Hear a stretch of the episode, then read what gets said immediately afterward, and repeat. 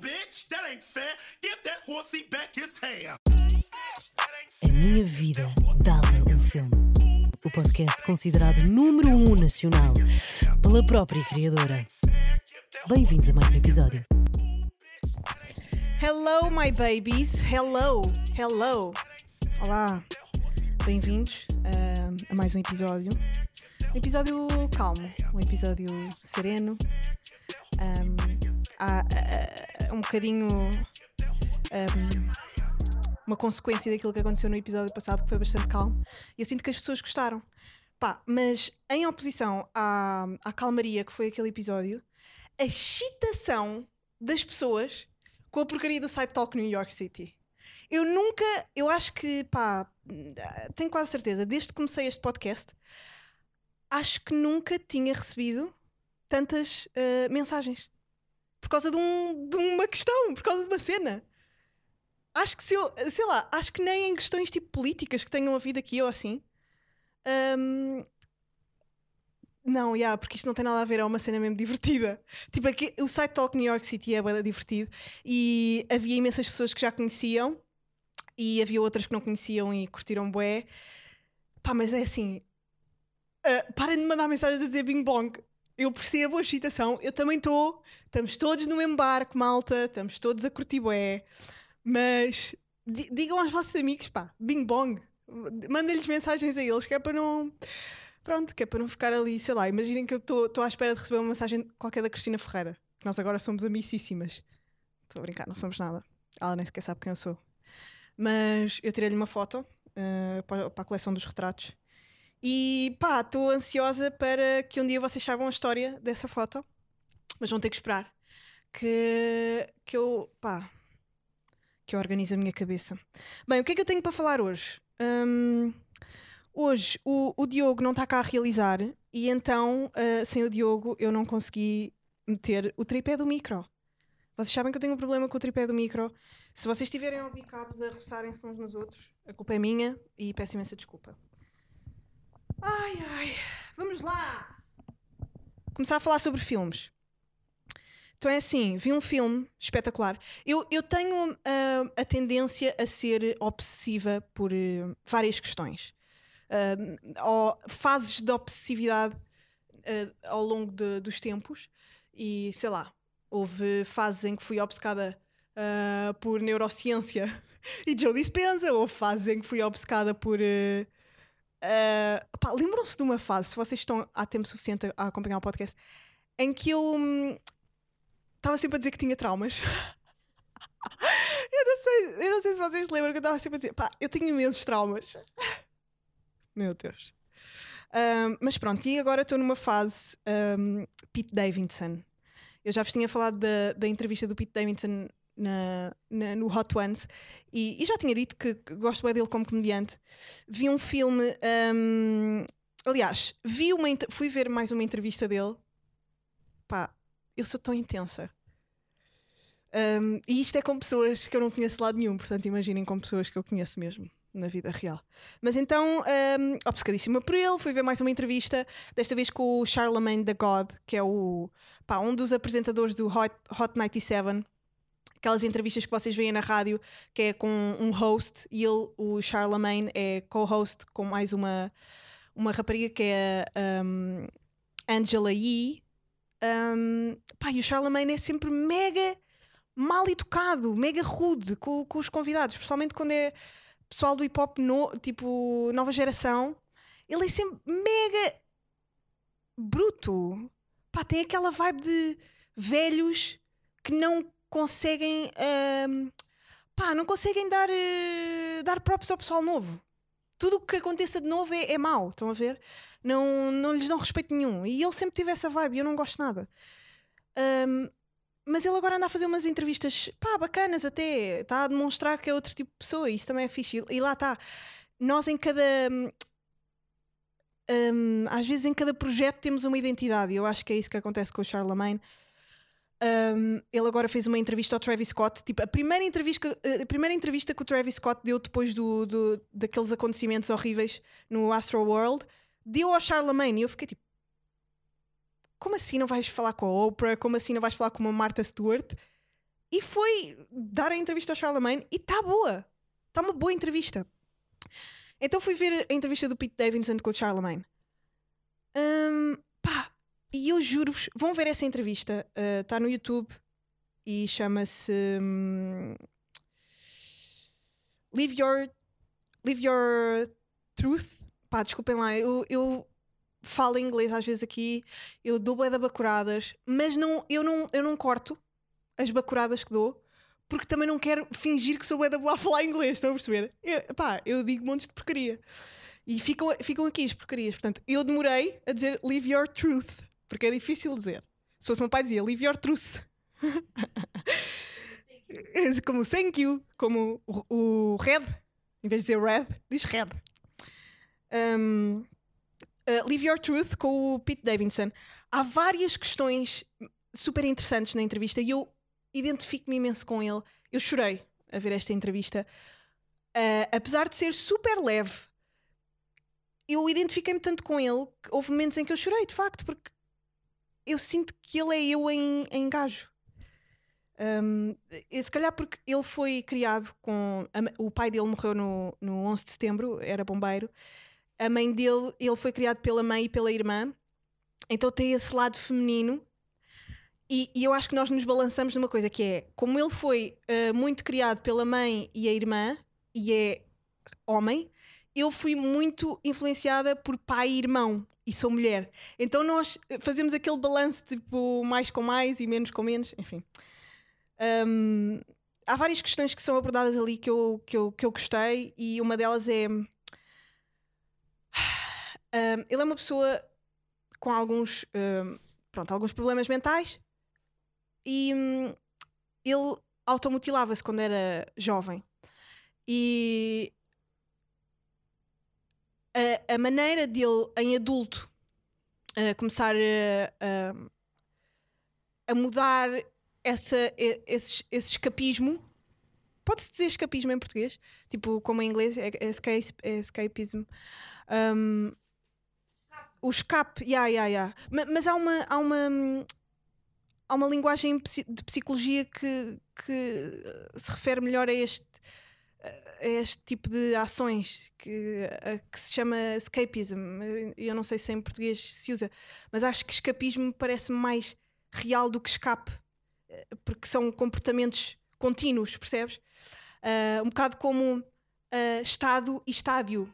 A cena de Estado ser uma cena uh, momentânea e estádio ser uma constante do, do Estado. Pronto, eu já estou a divergir, bué, a divagar, bué, mas ele passou de automutilação, pá, ele obviamente sabia que aquilo era é, completamente errado, não sei o quê, e hoje em dia, enquanto adulto, esse escape, ou escapismo, não sei, é a, as tatuagens. E eu estava a pensar, até que ponto eu não tive também, boeda nova, a necessidade de me tatuar como um, um, um, um escape da automutilação. Para não dizer que me automutilava, eu tatuava-me, estás a ver? Uh, porque no fundo é um bocado. Uh, ele dizia: e eu nunca tinha ouvido alguém falar tipo tão tranquilo, porque ele é comediante, ele, tá, ele é um gajo novo e é um tipo mega cool e fixe. Uh, ele a falar disso tão normalmente. Pá, quando ouves as pessoas a falar destas coisas, é sei lá, no, na, nas tardes do gosto a chorar, não é? Não, não estás habituado a olhar para isto como pá, somos todos seres humanos e fazemos todos pá, coisas loucas.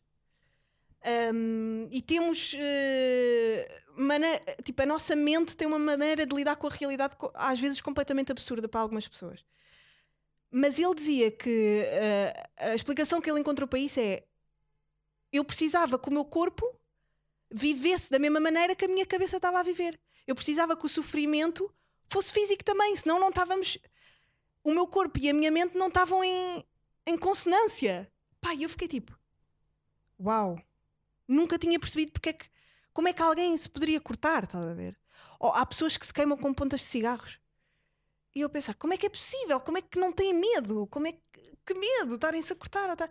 Depois pensei, calma, mas eu comecei-me a tatuar boeda nova e é uma dor, pá, e há tatuagens que doem mesmo. Eu tive momentos em que quase que ia desmaiando a tatuar.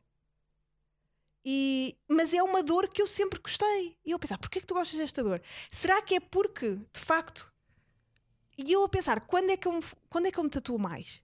E são, é, é em, é em fases da vida mais duras. Yeah, man. Eh, às vezes chegar a estas, a estas realizações é, é estranho. Tipo, abre-se uma nova porta para a compreensão da, da, da tua existência. Eu a pensar, uh, e há pessoas muito tatuadas. E eu olho sempre agora, e eu já olhava antes, eu acho que as pessoas muito tatuadas são, em termos ah, mentais, um bocadinho diferentes das pessoas não tatuadas. Um, por várias razões. Pela to- tolerância à dor, pela tolerância ao julgamento, porque tu sabes que vives num, num, num mundo em que maioritariamente se julga quem é tatuado e, e, e- e maioritariamente as pessoas não são tatuadas, logo aí tu sabes que estás a entrar num plano de existência que é diferente da maioria, logo vais ser visto de maneira diferente, como uma minoria, não é? E, e tu escolheres ser dessa minoria. Porquê é que escolheste? Bué de questões, pá. Bué de questões. E eu não gosto, eu, eu, eu- pode ser problemático eu estar a entrar por aqui, não é? Porque depois vai-se para aquela coisa de ah, os tatuados são todos uns, uns junkies, são todos uns drogados, são todos uns loucos. Há essa ideia, sei lá, os- a minha família, sei lá, minha mãe deve chorar todos os dias quando vê a minha capa 47. Ai, ai. Mas pá, é a vida. Antes isso do que dar no cavalo, sei lá. Hum, e há outras questões que eu, que eu achei pertinentes e que ele fala de maneira super. Pá, porquê é que estão todos a apitar hoje? Quer dizer. Ai, é mesmo para. Pá, eu não me posso irritar. Vocês sabem que há coisa que eu não posso neste podcast é irritar-me. E vêm para aqui apitar à minha porta. Ninguém está assim com tantos problemas para vocês terem que ligar as sirenes do, dos bombeiros. Não está. Ninguém está assim com tantos problemas. Acalmem-se lá. Quem espera 10 minutos espera 20. a morrer. Também quem é que está vivo, na realidade? Ah, ele, pronto, ele fala disso, fala de ser demasiado intenso, que foi uma das coisas que eu disse antes de, de falar sobre a entrevista dele. Ele fala sobre ser demasiado intenso ah, para toda a gente. Ah, fala sobre os amigos dele com uma com uma admiração, com uma paixão ah, bonita. Tipo, ele quase a dizer: Eu só estou aqui ainda e só existe e só, só faço comédia da maneira que faço para os meus amigos rirem. Porque é, da- é daí que parte tudo. Ah, ah, uma private, jokes dele, uma private joke deles depois passa para o palco. Ou hum, sei lá, o, o simples facto de passarem montes de tempo na cave dele, porque ele vive, ele vive na cave da mãe. Ele nunca saiu de Staten Island. Um, mesmo depois de já estar a fazer o Saturday Night Live e tudo mais, mesmo depois de começar a fazer filmes e a ganhar de dinheiro, ele nunca saiu da, da cave. Ele continua a viver na cave da mãe. E eles juntam-se todos na cave a fumar erva e a ver filmes e, e depois a, a, a, paixão dele pelo cinema. Ele, todas as entrevistas que dá, diz assim, malta, vejam o Uncut Gems. Ele vai dar entrevistas, por exemplo, ao Jimmy Fallon e diz: "Eh, pá, sim, estou aqui para promover uma série que eu estou a escrever, pá, mas vejam o Uncut Gems. É o nível de paixão que ele tem pelo cinema, isso é bué fixe.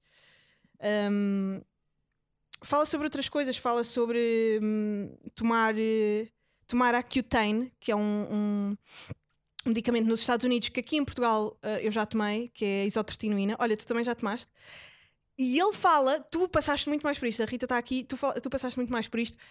A isotretinoína, eu tomei iso- isotretinoína três vezes na minha vida. Três. Normalmente tu tens que tomar uma vez e passa-te eh, os problemas de pele, eh, acne e pá, rosácea e não sei o quê. Eu tive bem isso em miúda.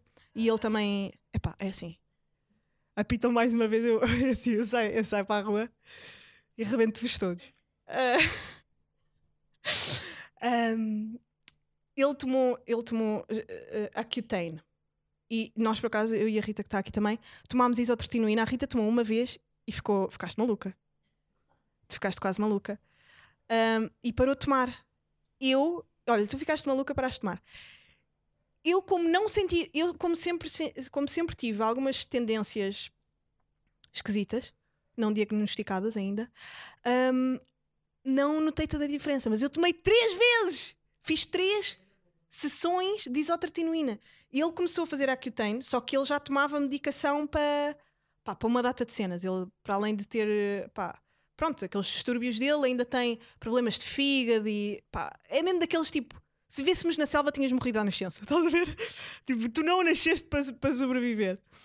Tem, ele tem bué de problemas. Um, e ele disse: Eu comecei a tomar Accutane e, como eu já era maluco, pensava que uh, o Accutane já te faz maluco, pensava que menos com menos ia dar mais, tipo, ia anular. Mas não, ficou pior. Um, e eu a pensar: Porra, eu tomei isotretinoína três vezes. Que efeitos é que isso pode ter tido na minha cabeça? Isso, isso é uma coisa que eu tenho que começar a, a avaliar, que ainda, ainda não fiz esse exercício mas tenho que analisar os momentos da minha vida em que eu estava a tomar isotretinoína para ver o que é que se passava. Pá, eu lembro-me que estava com o cabelo muito a seco. Eu não lavava a cabeça pá, durante duas semanas. Porque o meu cabelo estava tão seco, eu estava tão ressequida, os meus lábios todos gretados. Pois, aquilo, é uma, aquilo realmente é uma bomba. Imaginem, se isto faz estas mudanças todas um, fisiológicas em vocês, imaginem pá, no resto, de, de, nos químicos, não é? De, que, que andam aqui a circular no, no vosso cérebro, no vosso corpo. É lixado. Uh, e depois fala de outra cena, e, agora para concluir esta cena da, da entrevista do, do, do, Pete Davidson, que, e depois vamos para um filme que eu vi por causa dessa entrevista. Um, ele teve um bife com o Louis C.K. e eu não fazia ideia ele lá fala de um bife que te, o Louis C.K. tentou despedi-lo do Saturday Night Live quando andava lá a escrever com eles e uh, houve um uh, uh, pá, por acaso monólogos brilhantes pá. e eu sempre adorei o Louis os monólogos dele no SNL acho que devem ser dos monólogos com mais visualizações no YouTube e são todos super inteligentes e ele era mesmo muito bom e o Pete Davidson diz que ele era a pior pessoa com que ele já lidou em trabalho. Diz que ele, uh, lá está, esta cena de os artistas antigos para os novos, diz que ele tratava os novos comediantes como se fossem tipo pedaços de, de merda, tratava-os mesmo mal, uh, tentava boicotá-los, um, para além de depois ser um sex offender, não é? Uh, nós já sabemos disso, infelizmente. Ah, e depois ele disse uma cena que eu nunca tinha pensado, que é um, ele estava a dizer, por exemplo, uh, Chris D'Elia, uh, sei lá, o, uh, o, o, Kevin Hart, todos tiveram problemas uh, públicos, não é? Uh, fizeram alguma coisa de mal. Mas, tipo, quando tu és boa pessoa, os teus amigos conhecem a tua índole e, tu, e vão estar sempre contigo. E tu vais continuar a, a trabalhar no meio porque há pessoas que te conhecem e curtem de ti e está-se bem. Sei lá, o Chris D'Elia teve aquele aquele problema pá, relacionado com. Achava-se que ele andava assim com miúdas menores e não sei o quê, depois veio-se a descobrir que não era, mas a mentira é sempre maior que a verdade. Nunca ninguém vai ouvir tanta verdade como, como houve o boato, não é? Um, mas mesmo assim, tipo, ele hoje em dia está no, no, no, Left Factory, na, na Comedy Store, a, a, a atuar. E o Louis, se vocês virem bem, desde que aconteceu o escândalo, ele nunca mais atuou, praticamente, ele estava a dizer: pá, o Louis está a atuar no Paquistão. Meu, ele vem a Portugal para o ano. O Louis C.K. nunca na vida viria a Portugal se a vida dele tivesse fixe nos Estados Unidos. Estão a perceber?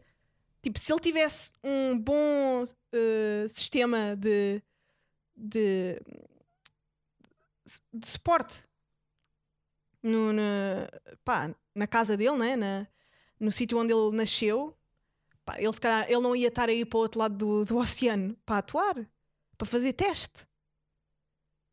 É porque está. Também deve estar com stress pós-traumático, não sei o quê. Pá, mas é lixado. E foi um ganda. Um ganda. Pá, um ganda tizinho, um ganda mexerico. Eu adoro mexericos, pá. Vivo para mexericos, adorei. Um, o Pete Davidson, nessa entrevista, dá-me a conhecer Big Time Adolescence, que foi um filme que ele fez uh, que eu adorei. Uh, é um filme é um filme teenager é um filme é um stoner movie como se costuma dizer um, mas é pronto é sobre a, é sobre a adolescência e é sobre um, a adolescência e início de vida adulta, tipo dos 16 aos 20, 23, uh, o que é que é a tua vida? Tu, tu queres experimentar tantas coisas. A personagem dele, um, pá, a avó dele tinha morrido e ele vivia sozinho uh, e era viciada em, uh, pá, em cerveja e erva e, e jogar Playstation. E estava sempre com, com ideias tipo, pá, decidi, acabei de ver um filme bué da bom, vou ser ator. Pá, vê lá se eu não sou bué da bom ator. E depois começa a fingir que o cão dele morreu à frente dos amigos. Não sou bué bom. Achei bué graça. Uh, depois, sei lá, vi uma boa entrevista num, num talk show e dizia: Malta, pá, acabei de decidir, vou completamente ter um talk show. Acabei de decidir, pá, vou ser talk show host. Achei bem graça. Esta mudança de planos repentina. Agora a minha vida vai ser isto. Uh, e é um bocado. Tipo, e somos nós ou não? Uh, com, nos 20 somos nós. Pelo menos eu sou um bocado assim. não sei se vocês também são. Uh, mas é normal, já. Yeah. Então esse filme ajudou-me a perceber que é normal durante os, os nossos 20 estarmos constantemente a, a querer mudar de trajetória, porque é um momento e não se sintam, não se sintam, sei lá, estranhos por mudarem de interesses. Então, de repente, sei lá, é agora, é agora que podemos experimentar cenas. Pá, enquanto não temos filhos, enquanto não temos grandes responsabilidades, é a altura de experimentarem. Uh, mesmo que sejam sonhos completamente surreais, como pá, acabei de decidir, vou ser ator. um, façam isso, man. Vão inscrever-se num workshop da ACT. Façam isso. Mandem uma mensagem ao Daniel Oliveira. Pá, acabei de decidir, vou ser apresentador de um talk show na SIC. Mandem. Mandem só. O que é que vai acontecer? Nada. As vossas vidas vão continuar miseráveis. É só isso. Mas ao menos tentaram. Um, é um bom filme. É um bom filme. E é muito mais do que isto que eu estou a dizer, mas uh, vão, vão espreitar. Uh, no episódio passado eu mandei algumas eu mandei algumas bacuradas. Eu disse, um, eu disse uh, o que é que foi que eu disse? Ah, estava a falar do, do da, da, música do Jay-Z da Alicia Keys e disse Empire State Building e é Empire State of Mind e disse outras coisas mal. Mas é assim, tenham, sejam amorosos e sejam e perdoem-me às vezes as minhas as minhas bacuradas. Isto, isto, está a passar a correr. Isto está a passar a correr e eu ainda não falei de nada. Uh, se calhar falo no próximo episódio. Mas estou muito feliz com, com aquilo que tenho descoberto do, do Pete Davidson e gostei muito deste filme. E ele é também uma pessoa que, que gosta de hip hop e, e gosta de gozar com rappers. E isso é fixe. Gozar no sentido de, de quem está por dentro. Não é gozar de género és uma pessoa do rock ou és uh, meio velho de, de, de, do techno, sei lá, e estás tipo yo yo yo, yeah, és bué do. Não, não é essa cena meio estranha, meio velha, meio cala a boca. É, sei lá, é tipo o Chris Dalia. É alguém que está bem por dentro e ama a cultura e por isso pode gozar. Estão a perceber? Uh, sei lá, ele goza com cenas. Pá, goza com o Kanye West, por exemplo, e agora anda a comer a Kim Kardashian. Acho isto engraçadíssimo. Uh, será que ele anda mesmo com a Kim? O que é que tu achas? Pá, yeah. E depois está o Kanye West num concerto a dizer Kimberly, por favor, volta para mim. Yeah. Aí, se alguém me fizesse isso, eu nunca mais na vida olhava para essa pessoa. É só, imagina, tu acabares com alguém e essa pessoa fazer um anúncio público de que quer voltar para ti. Que vergonha! Que nojo! E yeah, ainda por cima sendo quem são. Um, mas esta cena de, de ele gozar tanto por dentro, pá, há uma cena que, epá, que me parte toda, que é dentro da, da, da cultura, pá, que é o breakdance. Eu não consigo olhar para o breakdance. Eu no outro dia vi um gajo a fazer a fazer um pop-in, lock-in, ou sei lá. Pai, e fiquei, como é que as pessoas não se partem a rir a ver isto? Como é que alguém vê isto e não acha completamente hilário? Pá, o breakdance para mim é uma cena que eu nunca vou perceber mesmo. Pá, não sei, dá-me vontade de rir. Não sei como é que há pessoas que levam bem a sério, tipo, ei, ei, ei. Eu estou só tipo. Mas já, malta, olha, hum, queria só sugerir uma coisa antes de acabar. Ouçam, hum, se vocês estiverem num, numa fase sem, sem esperança. Eu não gosto de dizer fé porque tenho medo que, que levem para outros sítios, mas a fé é realmente o que eu quero dizer. Um, ouçam o, o, o álbum do Sunday Service, Jesus is Born, ou como é que se chama? Como é que se chama o álbum do Sunday? eh, É o único álbum que eles têm, não é o do Kanye? É mesmo do Sunday Service. Ah, tem algumas tem alguns covers de, de, de músicas como o Rain como o Dream do, do Jeremiah Ah, tem alguns covers do Kanye o Ultralight Beams e não sei o quê e o Fade ou Faded, olha lá o que é. Ah, mas tudo em gospel e tudo em tipo um- é uma declaração de amor a Deus. Epá, e dá-me uma força às vezes ouvir aquilo ou de fones ou, ou aos altos berros em casa, porque eu acho que não há nada mais, sinceramente, humano e nobre do que amarmos amarmos uma neblina que esteja à nossa volta e, e que nos ame e que nós achemos que nos ama incondicionalmente a ponto de nos ter criado. Estão a ver? Ahm, Pá, se calhar estou a ser um bocado confuso. Eu vou aprofundar isto melhor no próximo episódio, pá. Mas, mas hoje são esse álbum, do início ao fim. Com atenção. E com alma. É bué da fixe. Ah, obrigada por estarem aí. E por, por continuarem a ouvir. E por serem meus amigos à distância. Até à próxima.